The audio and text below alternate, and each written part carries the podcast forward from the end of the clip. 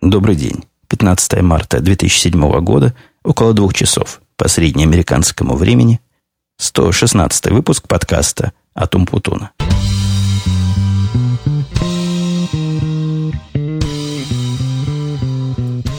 Сегодня у нас опять дневной выпуск, видите, два часа. В самом деле сейчас час тридцать, но я себе так накинул до двух, чтобы быть ближе к истине и ближе к реальному времени – и мало того, что он дневной, он еще будет такой прерванный.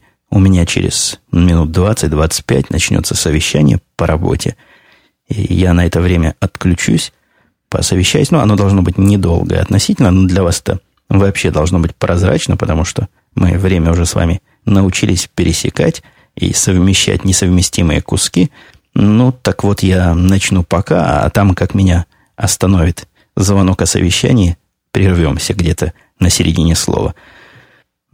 Признаю, что неделя была настолько интенсивная в смысле работы и настолько мало свободная в смысле времени, что шоу-ноты я готовил, ну, прямо скажем, не самым лучшим образом, из рук, прямо скажем, вон плохо, и основную часть шоу-нотов из головы вспомнил вчера, когда... И я, собственно, вчера хотел записывать этот подкаст вечером, но совсем уж сил не было после рабочего дня – и голос вообще не говорил. Вот честно попытался поговорить, но получил на выходе полнейший ужас. Так вот, вчерашняя моя подготовка к подкасту в течение, наверное, часа, пока я ждал жену под магазином.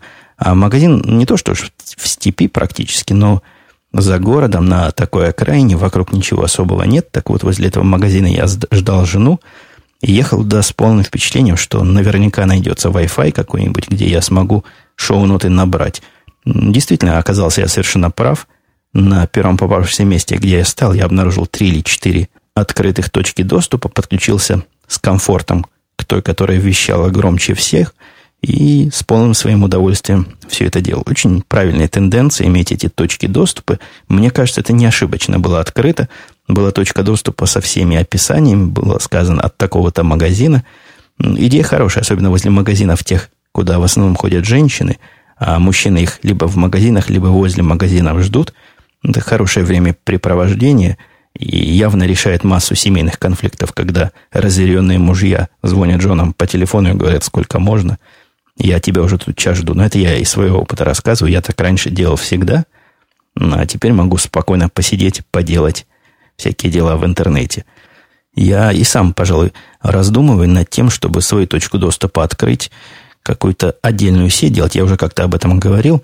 Но есть проблема у меня с лицензионным соглашением одного из провайдеров, который категорически запрещает подобные вещи делать. А вот второй провайдер, который бизнес-провайдер вроде такое разрешает, но мне нужно решить чисто техническую проблему, ограничить скорость этих входных гостей, потому что я этот интернет использую, и если насядут люди, наедут со всех сторон и подключатся – начнут его занимать на 100%, это, конечно, скажется на моей производительности не самым лучшим образом.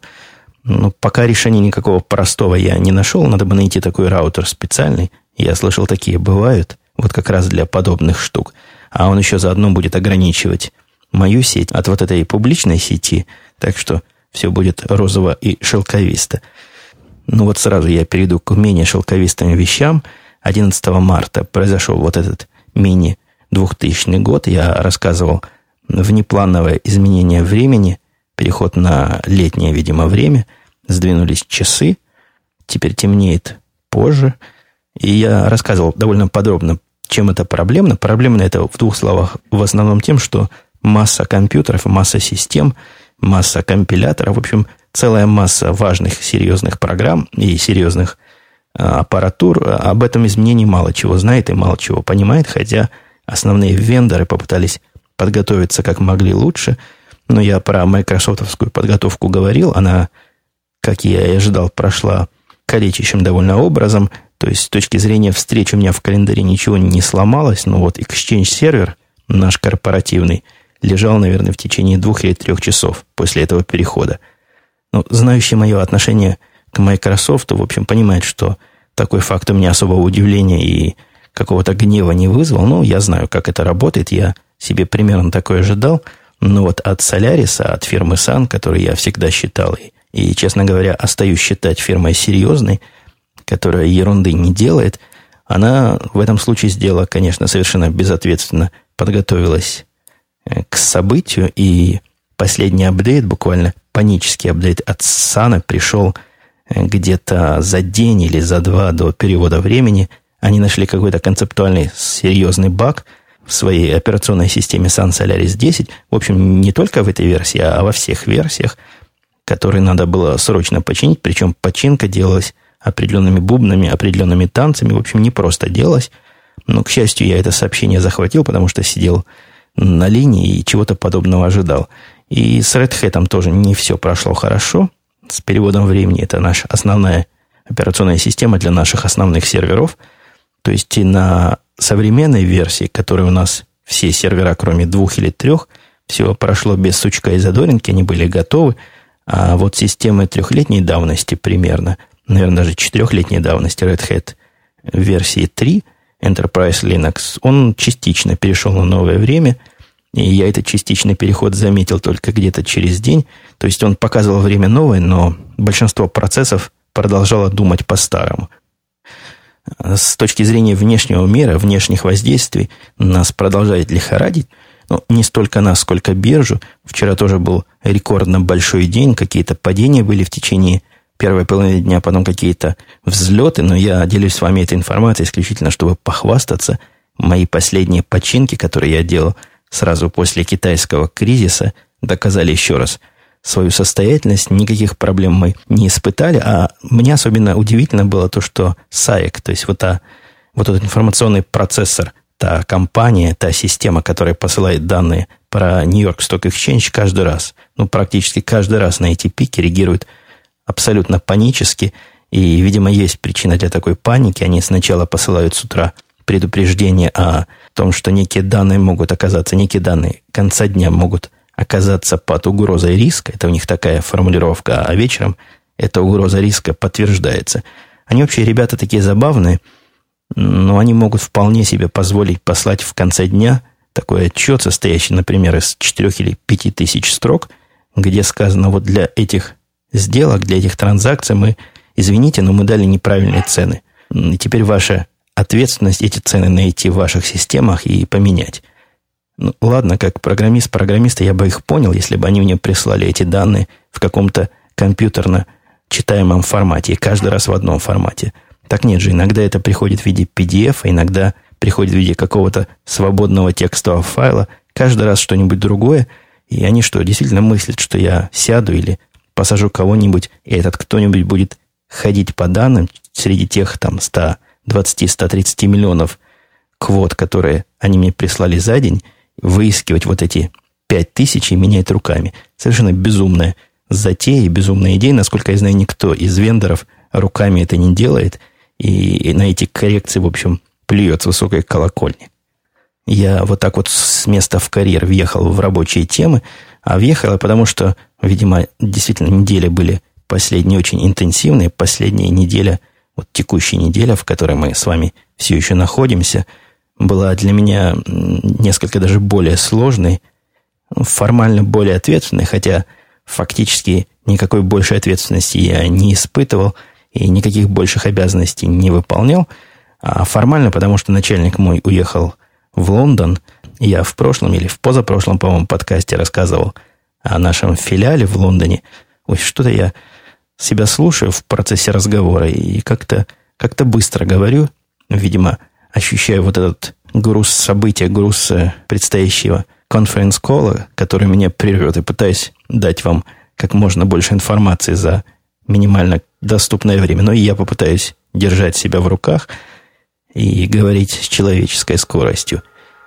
А, кстати, если вы слышите на заднем плане различные гудки – и различные сигналы, но надо с этим смириться, потому что записывая днем, наш дом находится относительно недалеко от железной дороги, станции где-то минут 5-7 ходу, и проезжающие поезда слышны. В общем, ух, ушами не очень слышны, но микрофоном чувствительным они могут быть слышны.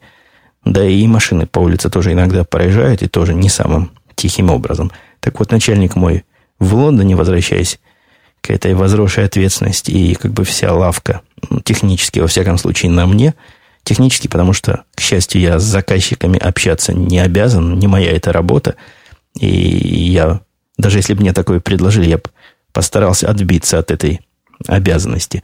Заказчиком у нас общается специальная женщина из кастомер саппорта. У нее какой-то там высокий титул специально для того, чтобы заказчикам показывать, что с ними общается важный человек. Но все технические решения оперативные и стратегические сходятся на мне в эти дни. И, в общем, спросить особо некого, потому что по временным поясам мы совершенно э, с Лондоном расходимся. И, видимо, наш босс чувствует себя там спокойно – за моей широкой спиной на связь выходит крайне редко, так поболтать, рассказать очередные конфузы. А основное его намерение, зачем он там в Лондоне, как он сам определил, произвести эволюционный отбор.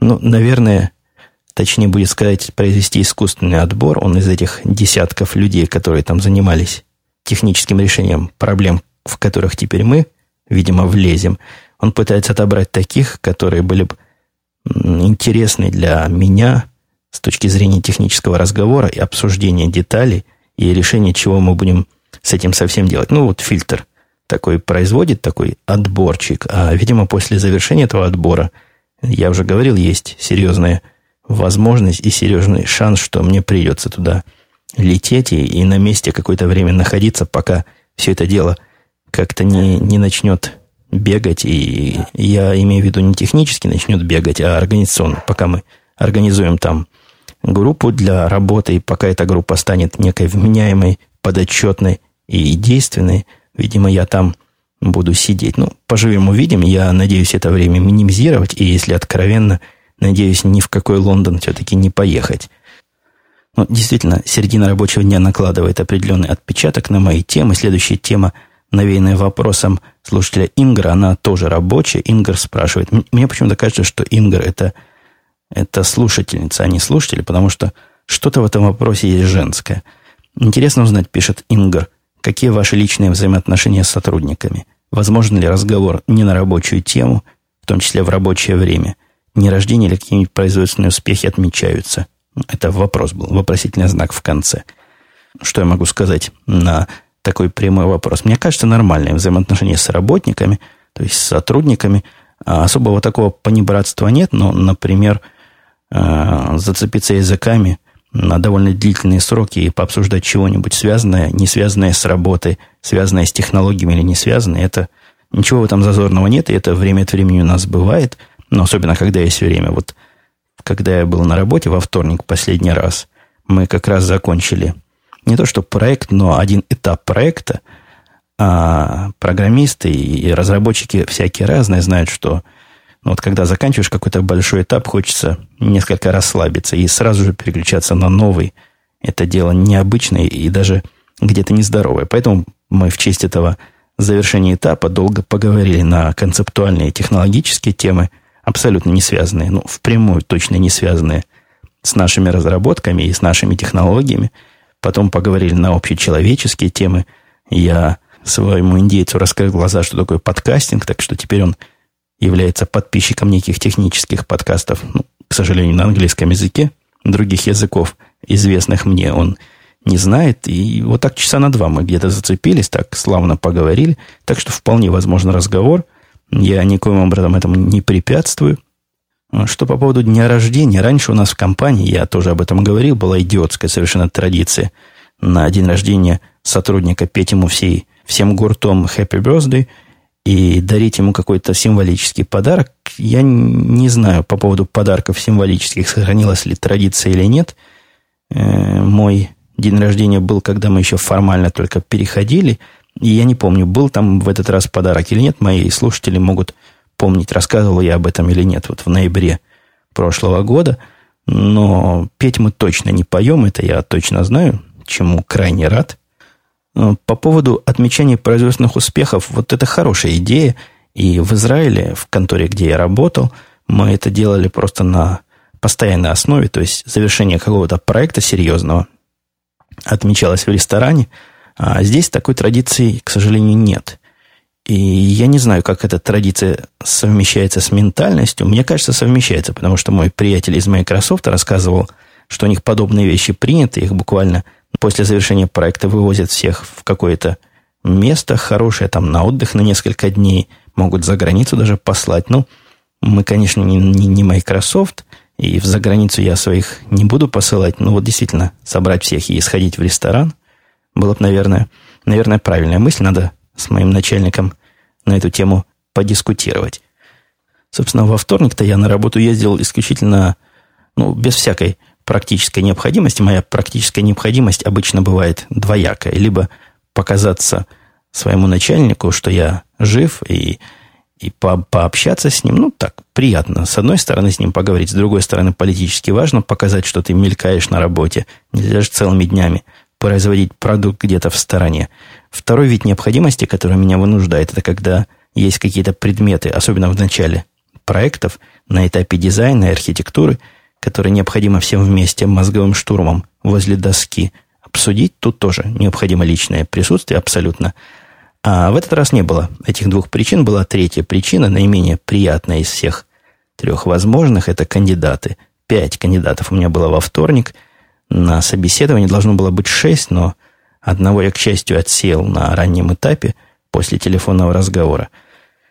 Кандидаты оставляют на меня в последнее время крайне негативное впечатление, вот общее от всех, если взять всех пяти, негативное, хотя два из них были прелюбопытнейшие экземпляры. Один пришел, ну, это был еще не в этот вторник, это был в прошлый четверг, я про него не рассказывал. Пришел а, араб, ну, я, конечно, осознаю, что те, кто называет меня расистом и шовинистом, опять потерли руки и сказали, ну, зачем, зачем на этот раз упомянул цвет кожи или национальность. Ну вот араб, ну, ну пришел, пришел бы мексиканец, сказал бы мексиканец. Пришел бы израильтянин, сказал бы израильтянин. Это был араб, я не могу знать, из какой он стороны, потому что в резюме его не написано, но уж арабов-то я навидался, да и имечко у него тоже само за себя говорит. Но вообще я к нему отнесся совершенно непредвзято, мы с ним поговорили в течение, наверное, минут сорока. После этого мне показалось это любопытным очень. Я его отдал разговаривать с моим индейцем. Я говорил, что индейец мой их всякими тестами мучает. Индейец мой его довольно долго мучил тестами. Потом вышел, показал большой палец, и я после этого с ним еще минут 20 поговорил. Очень обещающий кандидат и такой, такой знаете, цепкий такой ум и много понимания того, что он делает на многих уровнях. И опыт, в общем, дай бог каждому. Пошел у нас в копилку тех кандидатов, на которых мы реально смотрим с точки зрения сделать им предложение о трудоустройстве у нас. Второй достойный кандидат тоже был вчера. Он был индиец. Ну, такой, индийцам ко мне приходят двух видов. Я не знаю, видимо, они там географически у себя как-то по-разному в разных местах живут. Некоторые бывают черные такие, что, ну, как, как, как наши черные, но чуть-чуть светлее. Очень-очень темные цвета кожи. А другие бывают совсем светлые, но вот по фамилии и по Тому, что они все в Бомбее учились через одного, понятно, что они индийцы, и тоже нормальный такой индийец. Не такой, конечно, крутой, как предыдущий араб, но тоже вполне и вполне на уровне, с одной стороны. А с другой стороны, денег просил гораздо меньше, просто поразительно гораздо меньше. Вот это меня немножко останавливает и немножко пугает. Как бы он себя чего-то недооценивает, заметно недооценивает, тысяч, наверное, на 30 он себя недооценивает на мой вкус – ну вот два этих кандидата у меня на раздумье. Я до конца недели, наверное, свяжусь с нашей рекрутершей и дам ей знать, что хорошо бы их вдвоем еще раз пригласить, и мы уже вдвоем с Тедом на них посмотрим пристально с точки зрения не технических, а каких-то общечеловеческих их, их проперти, их фичи, то есть как они разговаривают, как они себя ведут. В этом смысле у нас Тед специалист, хотя ни разу не было такого, чтобы кандидата, одобренного мной технически, он завалил бы вот с таких позиций.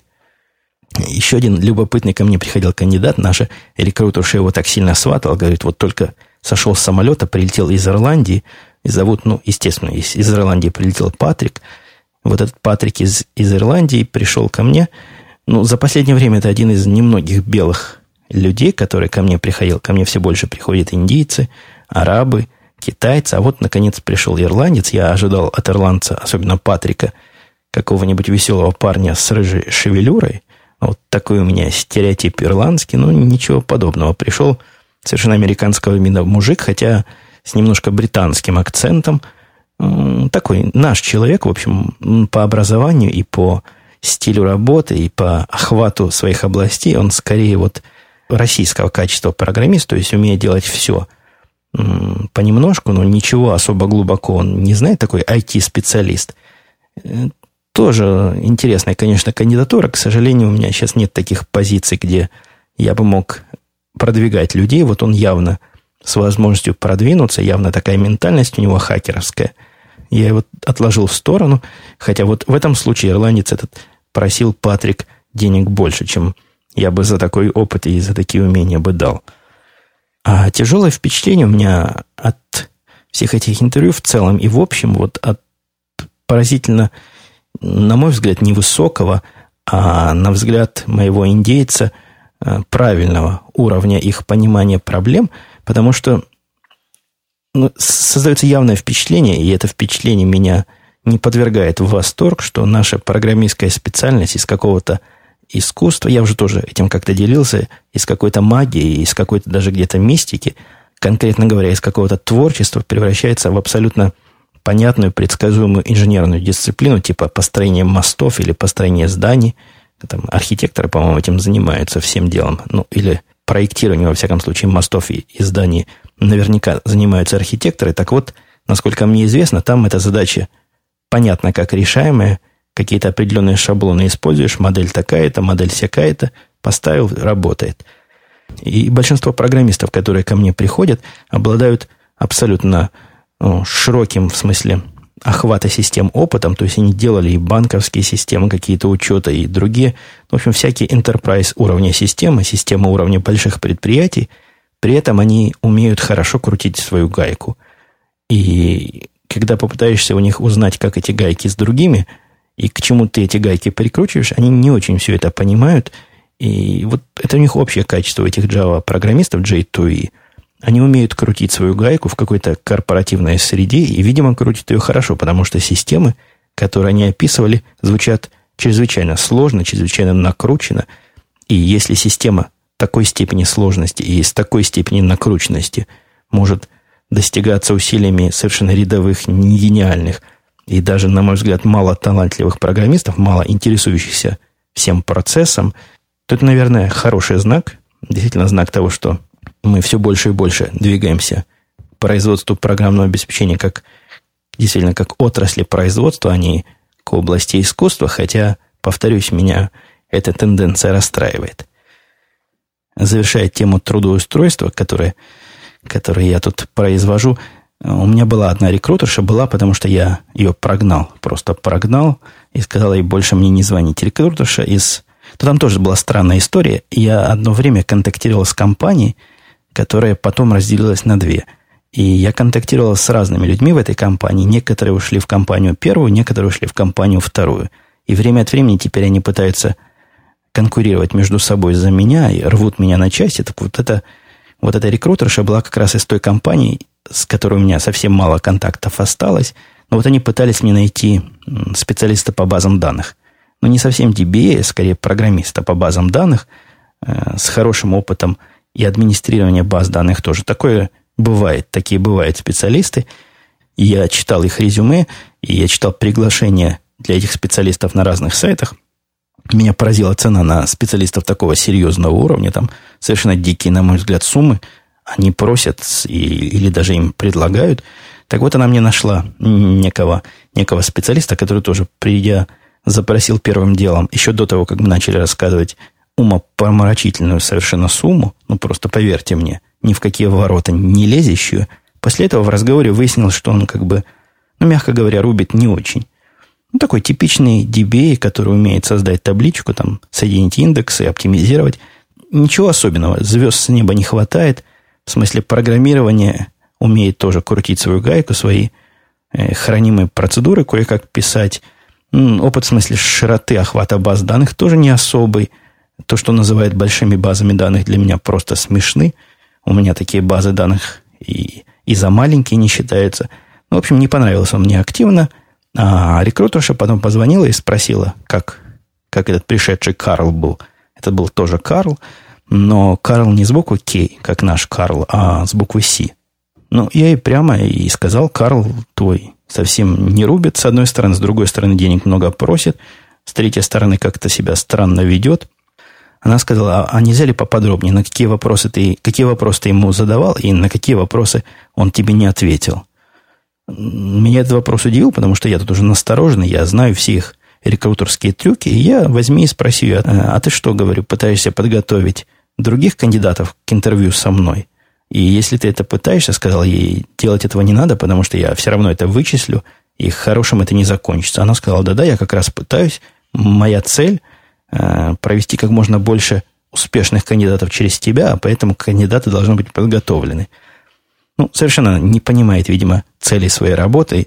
То есть цель, видимо, для себя она понимает, но она не понимает, что и меня надо удовлетворить. Мне не нужны специалисты, которые знают ответы. Знаете, как купил книжку «Как стать сертифицированным сан-инженером», ответил на вопросы и получил этот сертификат. Я поэтому, кстати, на сановские сертификаты, на джавовские сертификаты смотрю с определенным подозрением, потому что знаю, как несложно найти литературу и как несложно их получить. Есть даже такой сайт специальный, мне знакомая рассказывала, где за деньги, ну, абсолютно смешные, то ли 30, то ли 40 долларов, вот этот набор вопросов и ответов покупается. Причем там указываешь номер конкретного экзамена, место, где ты его проводишь, и получаешь полный список правильных ответов.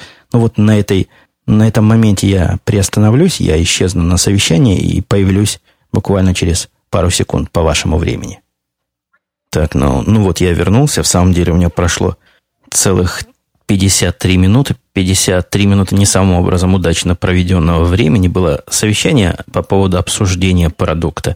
Продукт такой, я не могу детали вам рассказывать, но продукт довольно любопытный. С нашей точки зрения мы все данные для него готовим и, в общем, делаем все за исключением, как он выглядит на экране. И вот по поводу того, как выглядит на экране, была дискуссия. Вообще поразительная тенденция у этих веб-программистов, у которые, которые рисуют все, как бы усложнять с точки зрения юзера весь интерфейс для того, чтобы упростить свою жизнь. Они там такого наворотили, что я, как человек, знакомый с продуктом, ну, с трудом понимаю, куда там нажимать. Ну, на одном экране в один ряд, например, кнопочка Reset, Save и Go. К чему она относится, абсолютно непонятно. Какие-то комбо-боксы дикие. В общем, явная идея засунуть все в один экран для того, чтобы минимизировать связь между экранами. Э, жуть, полнейшая жуть. Но ну, не будем особо этим фактом гнусным расстраиваться. В конце концов, наш бэкэнд, наша задняя часть всего этого проекта, я надеюсь, будет работать как часы. А я возвращаюсь к своим обычным темам, с которых меня сбили. Э, я, по-моему, про рекрутушу рассказывал в последний раз. Не помню, повторяюсь или нет. 53 минуты выбило меня, конечно, сильно из колеи. Она совершенно очевидно считает, что именно таким образом и надо готовить кандидатов, и что они именно должны проходить интервью, зная правильные ответы на правильные вопросы. И распрощался я с ней в конце концов с этой рекрутершей. Надеюсь, больше с такими глупыми тетками общаться не буду. Во всяком случае, этой фирме я от кормушки отказал. Так, ну, вот еще один внезапный конференц-колл у меня появился. И вот это как раз пример был проблемы Outlook, который мне говорил, что будет совещание это через час, а в самом деле оно состоялось э, в три часа по нашему времени вместо четырех часов. Вот как раз тот самый популярный баг. Они предупреждали, все свои встречи, видишь ли, распечатать на бумажке, а потом внести туда обратно. Вот его яркое явное проявление. Следующая тема, я уже отойду от рабочих, но сколько можно про работу да про работу, про совещание да про совещание. Я тут недавно столкнулся с проблемой, что мой второй рабочий кабинет – это я так пошутил шуткой. Мой автомобиль, в котором я зачастую работаю на лаптопе, куря трубку, в дождливое время просто перестает принимать сигналы от одного из моих wireless раутеров. Причем сила приема этого сигнала, который мой Mac показывает, колеблется от полной до практически отсутствующей. Ну, работать в такой ситуации совершенно невозможно. Я уже начал подумывать купить какой-нибудь удлинитель диапазона. Есть такие, такие специальные штуки, они либо в виде антенн, либо в виде промежуточных точек доступа, которые на пути ставятся. И уже совсем собирался ехать в магазин эту железку приобретать, когда меня посетила идея достать мой Linksys, мою точку доступа, в принципе, даже не совсем точку доступа, а беспроводной раутер из-под стола и взгромоздить его на стол. Такая, казалось бы, простейшая деятельность привела к совершенно поразительным результатам. Уровень сигнала перестал прыгать. Он все время, ну, не на самом максимуме, но процентов на 80 максимуме. Объяснить все это дело какой-то теорией продвинутой радиоволн я не могу, потому что, хотя я и учился в радиотехническом институте, но факультет мой был совсем не радиотехнический. Но вот какое-то чудесное буквально чудо произошло. Поднятие точки доступа буквально на метр, может быть, на полтора вверх решило все проблемы целиком и полностью, сэкономил мне долларов, наверное, 50-70. Переходя плавно с радиотехники на радиоволны, а скорее на ту информацию, которую эти радиоволны несут, у меня есть вопрос. Если меня кто-то слушает из тех, кто ответственный за безобразие, которое «Эхо Москвы» называет подкастами, ну, примите меры. Я уже два письма написал, но никакого ответа. Невозможно делать передачи в таком жутком совершенно качестве. Я даже писал конкретные рецепты, что у вас там, что у них там в файлах не так, но пока ни ответа, ни привета. Если вы подписывались на подкаст «Эхо», вы, наверное, обратили внимание на то, что слушать их ну, настолько тяжело, что у них там много дикторш, во всяком случае, обозревательниц, во всяком случае, из тех, кого я слушаю. Так вот, в том качестве, в котором они передают свой подкаст, они все на один голос. Ну, невозможно так, ребята, надо, надо с этим что-то делать. А вот совершенно приятная вещь, которая меня не перестает радовать, с одной стороны, но все-таки несколько напрягает с другой стороны, это появилось большое количество новых желающих стать подкастерами, людей, которые со мной раньше, видимо, не общались, добавляют меня в свои листы, всякие контактные, связываются по почте и по ICQ, задают вопросы, многие задают грамотные, правильные вопросы про звукозапись. Я, как могу, пытаюсь ответить, но, но я хочу вас просто навести, так намекнуть, что вы можете сэкономить массу времени и себе, и мне, если до задавания вопроса пойдете в Вики, который есть на arpod.ru, там вверху такая ссылочка есть, Вики называется – и Вики довольно много всякой информации, во всяком случае, много будет ответов на те вопросы популярные, которые вы меня спрашиваете. Ну, а для желающих не читать, а слушать, у меня есть подкаст специальный такой, называется sound.arpod.ru, промо которого вот сейчас конкретно прозвучит.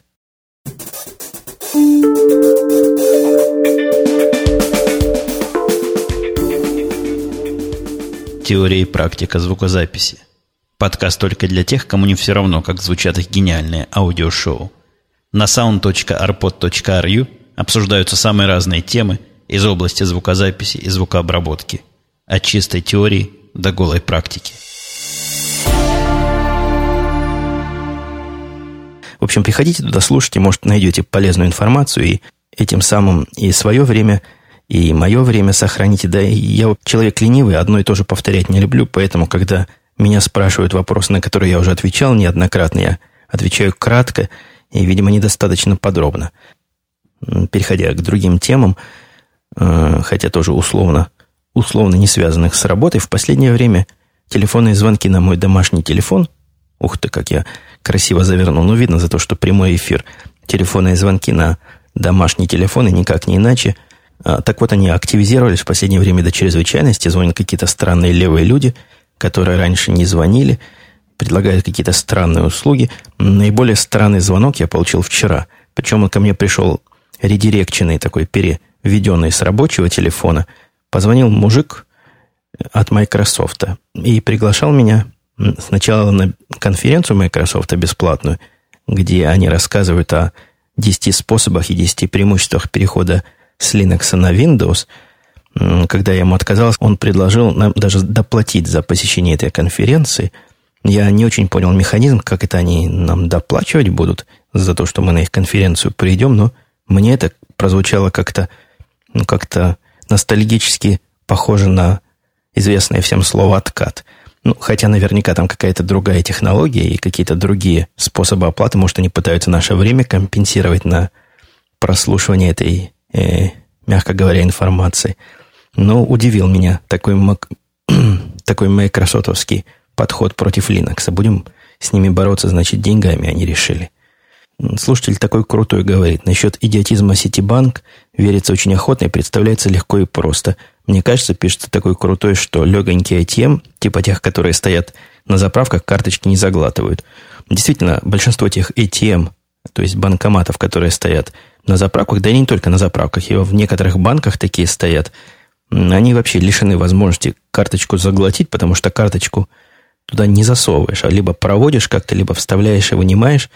Мне кажется, это подход правильный, и в последнее время я параноидально стал избегать аппаратов, которые мои карточки нагло туда вовнутрь, вовнутрь засасывает, и вот с таким результатом. Так что хорошая идея, аппараты, где просто ею провести. По поводу аппаратов тоже Андрей из Нью-Йорка поддержал мою тоску и кручину, рассказал о подобном случае, когда ему отменили не ту карточку, так что я тут не одинок, с одной стороны, что меня не может не радовать, и Андрей может понять, что и он не одинок, с другой стороны. Но еще немножко галопом по темам. А, кстати, по поводу этих карточек, пока не забыл, пришло от них таки письмо из отдела расследований, там, когда карточку воруют, приходят из специального их security отдела письмо, где я должен отчитаться, что у меня украли. Такое письмо, формальный бланк такой, в котором очень мало вариантов, где можно писать свободно, и совершенно в этом форме невозможно объяснить, что карточку у меня никто не воровал. Телефона там тоже на этой форме никакого нет, поэтому надо будет мне с ними как-то контакты наводить и выяснять, чего, собственно, они от меня ожидают в этой ситуации. В общем, туманно немножко все это получилось. А вот по поводу по поводу... А, по поводу новой, новой себе радости, которую я устроил. Я люблю звук, когда хороший звучит. А телевизор обычный, который без домашнего кинотеатра, и хороший звук – это совершенно вещи, две несовместимые и ортогональные, и перпендикулярные. И поэтому довольно давно я пытаюсь телевизор смотреть в наушниках. Есть этому масса плюсов. Во-первых, громко, так как обычно громко телевизор не сделаешь, чтобы домашние не ругались, а я люблю громкий звук, а во-вторых, качественно. Когда-то давным-давно я еще использовал проводные наушники, но это абсолютная беда, потому что телевизор большой, сижу от него далеко, эти наушники проводом тянутся через весь дом, ну, абсолютно не технологическое и совершенно левое решение, поэтому где-то с год-полтора назад я перешел на беспроводные наушники фирмы RCA, какая-то американская такая довольно левоватая фирма. Но, надо сказать, на тот момент никаких других решений в продаже я не видел. RCA эти работали совершенно жутко. Для того, чтобы оно работало, необходимо было уровень звука на телевизоре выводить на максимум, отключать, естественно, его внутренние колонки и слушать на наушниках. При этом помехи были сильные, явно какая-то местная радиостанция время от времени весь этот сигнал перекрывала. В общем, намучился я, намучился. А самое идиотское в этих RCA, за что дизайнеров и инженеров убивать надо, это способ их зарядки – Наушники эти вставлялись в такую специальную подставочку, где на торце одного уха был такой два отверстия, куда с той стороны втыкается как бы сама вилка. Может, оно задумано и хорошо было, но размер этих отверстий чуть больше, чем размер вилки. А контакты там, видимо, ходят свободно. Воткнуть туда наушники так, чтобы они заряжались, это, знаете ли, дело нетривиальное. Надо вокруг них походить, а если кто вдруг толкнет это место, где стоят наушники, они немедленно из гнезда как-то отконтачивают. При этом на вид они стоят все время одинаково, но, видимо, там где-то контакты плохо подходят. Ну, короче говоря, вечно эти наушники у меня были вместо аккумуляторов с батарейками, потому что на момент просмотра никогда аккумуляторы заряжены не оказывались, а батарейки имеют свойство э, со временем портиться, надо новые вставлять. Целое дело – да и качество было просто, просто не на уровне. Все это длинное предисловие к тому, чтобы объяснить вам, э, что когда я встретил в магазине вдруг случайно беспроводные наушники Sennheiser, называются они, ох, как-то они называются, 130 какие-то, по-моему, HD 130, 130 число, точно помню. И по цене, по-моему, 150 или 140 долларов я, не задумываясь, их купил, потому что Sennheiser это Sennheiser – я в Синхайзерах сейчас и записываю этот подкаст. Очень качественные, удобные наушники. Это я говорю уже про новые. Звук передают просто волшебно. Качество, ну, сказать, что качество кинотеатра, это, конечно, будет загиб, но качество очень высокое, очень достойное, не с этими RCA, которые у меня были раньше, не сравнить, не, не, конечно, с прямым звуком, который идет из телевизора, не сравнить я доволен как пингвин, а кроме того, способ зарядки, вот это, вот это самое user-friendly, просто приятно поразило. Они, это трудно рассказать языком, но они вешаются на такую как бы вешалочку, наушники, А вот на этом подголовнике, который сверху, есть две таких полосы магнитных, которые очень прочно в эту вешалочку впиваются, через них как раз и заряжается. Ну, бросить их на их подставку практически невозможно так, чтобы они не стали после этого заряжаться. И никакие колебания проходящих людей, проезжающих поездов и даже торнадо и землетрясений не сбросят. Замечательные синхайзеровские наушники с подставки, и они будут заряжаться успешно и полностью. Двигаясь к концу, что-то я сегодня с разрывами просто длинно пишу и длинно говорю, хотя и быстро. Мне тут кто-то из слушателей прислал ссылку на перевод документа по GTT. Я рассказывал про GTD в прошлые разы, многим эта тема показалась интересной. Я ссылку давать вам не буду, потому что сам уже не помню, где она. Кто прислал, тоже не помню. Хотя тому, кто прислал, спасибо большое человеческое. Но просматривая этот документ, я его даже загрузил на свой Sony Reader. Я гляжу на него и вижу, что он мне что-то ну, вот что-то напоминает. Нап- нап- напомнил он мне сразу две книги. Во-первых, Карнеги он мне напомнил – как перестать волноваться и начать жить. А во-вторых, он мне напомнил сразу книгу, не помню автора, его кто-то тоже читает на Арподе, называется «Легкий способ бросить курить». Такое впечатление, что книги эти писались одним человеком, какой-то стиль такой общий, что-то в них, что в них общее есть. Притом, читая эту книжку по GTD, а я ее читал недавно по-английски, вот этот самый оригинал перевода, ничего общего с Карнеги я не почувствовал. Внимательно вчитавшись в это дело, я понял, что это, скорее всего, недостатки перевода. Я как-то говорил, что фильмы как переведут, так американцы идиотами получаются. А книги, получается, вот такого наставительного характера, познавательного, как переведут, так получается Карнеги. Тоже вот такая еще одна загадка жизни. И на самый последок уже телевидение меня немножко порадовало и даже поразило, и даже где-то рассмешило в последнее время – включил канал НТВ, а там как раз шел, а, по-моему, обзор спортивных событий. Совершенно профессиональный спортивный комментатор рассказывал о том, что лучшим, по-моему, защитником года в НБА назначили некого игрока, и он сказал его фамилию, сказал ну, вот так, э, Женоа Балли. Вот точно, вот честное слово сказал Женоа Балли. Назначили, значит, главным и лучшим игроком, в том смысле, что он победил в каком-то им, их внутреннем э, рейтинге – я вообще даже не понял, о ком он говорит, хотя NBA знаю не понаслышке, и только когда он сказал, в какой команде этот Жено Балли играет, я понял, что он имеет в виду Джинобали. По-моему, позорно для спортивного комментатора не знать, как произносятся фамилии ведущих игроков и ярких звезд NBA. Но зато, с другой стороны, меня порадовал агент Джек Бауэр, который в фильме «24» уже шестой, по-моему, сезон подряд выступает. Кстати говоря, недавно я увидел «Три мушкетера». Довольно старый фильм, наверное, ему лет 10-15. Там агент Бауэр был Атосом. Но уже имел на лице вот то самое задумчивое выражение, которое он время от времени принимает в этом фильме. Так вот я к чему? Про агента Бауэра, к тому, что казалось, он прекрасно говорит по-русски. Просто лучше, чем мы с вами. У них там был момент, если, если кто не видел – но это не спойлер, просто мелкий момент, когда он пытался захватить русское посольство или русское консульство в Америке. Он подкрадывался к этому зданию, где вокруг ходят наши солдатики в такой форме, которую, по-моему, уже лет 20 никто не носит, может, даже и больше. И один из охранников его замечает и кричит ему по, на американском русском языке, ну, знаете, как они в фильмах пытаются по-русски говорить, что ты тут делаешь? На что ему агент Бауэр на чистом таком же примерно русском языке отвечает «Мне сказали, тут стоят». В общем, они так замечательно по-русски оба поговорили, видимо, поняли друг друга, и прошел наш агент Бауэр через все российские препоны. Ну вот на этой юмористической условной ноте я завершаю сегодняшнее шоу. Мы услышимся с вами на следующей неделе в районе среды и четверга. На этом все. Пока.